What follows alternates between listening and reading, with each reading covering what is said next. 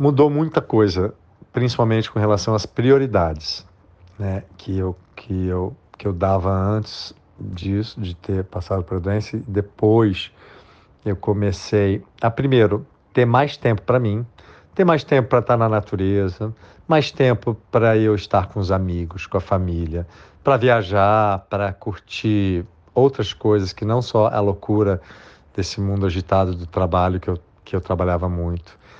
É, eu foquei muito mais, eu estava muito mais aberto, estou mais aberto para trocas, né, com os amigos, para olhar com mais compaixão para o ser humano, para ouvir mais o ser humano. Eu me abri muito para as pessoas. Eu, eu, eu considero que isso é muito importante também.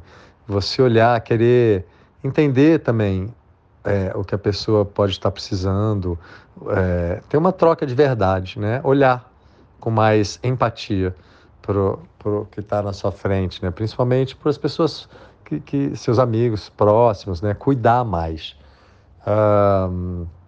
O que mais? eu acho assim também as prioridades no meu trabalho mudaram. Assim, eu comecei a pensar o que, que eu quero também como artista, me comunicar, que, que eu quero, qual que eu quero usar minha voz para quê.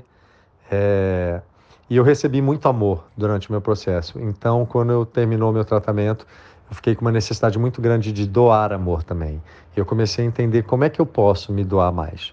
Comecei a me, enga me engajar muito mais em, em campanhas beneficentes ou é, dar voz para quem precisa né, de, de, de mais atenção que está mais necessitado. Comecei a me ligar muito mais nisso, assim, nessa forma de comunicação com, com cunho mais social.